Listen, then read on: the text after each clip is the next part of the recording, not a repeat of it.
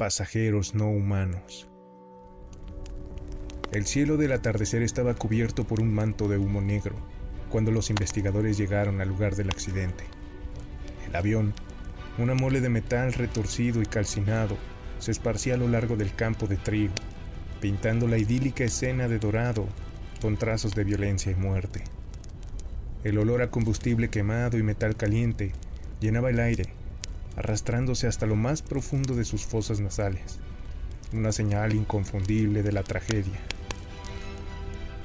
Los cuerpos estaban esparcidos por el campo, algunos aún abrochados a sus asientos, otros apenas reconocibles. Pero a medida que los investigadores recogían los restos, algo inquietante comenzó a surgir. Los restos de cuatro pasajeros no parecían humanos. A pesar de su apariencia externa, tenían una piel de textura grumosa, más parecida a la de un pulpo que a la de un ser humano. Y en lugar de sangre roja, sus heridas dejaban manchas de un líquido viscoso y transparente. Era fascinante y al mismo tiempo aterrador.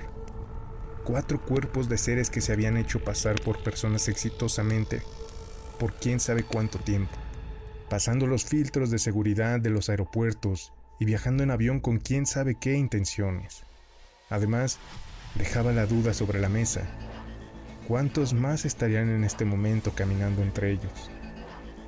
La noche había caído y aún no sabían qué hacer o a quién llamar. No había protocolo sobre algo así. En medio de esa confusión fue que apareció algo más. Era una estructura metálica de apariencia etérea y formas imposibles. Estaba dentro de una de las maletas y asumieron que pertenecía a esos seres.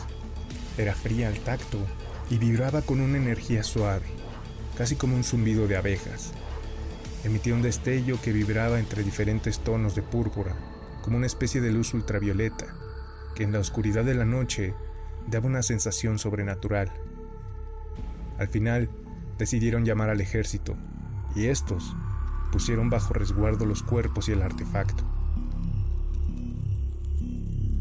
Las noches siguientes estuvieron llenas de sueños extraños para aquellos que tocaron esa cosa. Visiones de mundos extraterrestres, estrellas distantes y formas de vida increíbles. Al mismo tiempo, el artefacto empezó a mostrar signos de actividad. Emitía pulsaciones de luz cada vez más intensas y su vibración se volvía más fuerte. Una mañana, las plantas alrededor del lugar del accidente comenzaron a marchitarse. Primero el trigo, luego los árboles cercanos. Todo rastro de vida vegetal se desvanecía. Un olor a putrefacción inundó el aire, mezclado con un aroma metálico casi eléctrico. Al tocar las plantas, se desmoronaban en un polvo rojizo. El equipo de investigación entró en pánico. Todo indicaba que el artefacto contenía una forma de vida microscópica similar a los virus de la Tierra, pero esta estaba afectando solo a las plantas.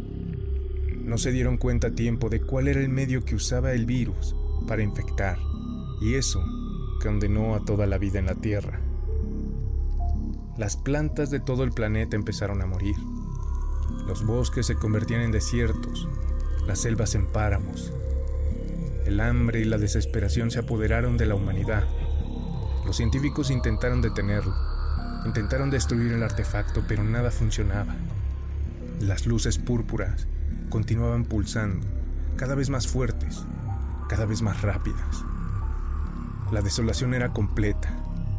El verde que una vez dominó la tierra había desaparecido reemplazado por un rojo desolado.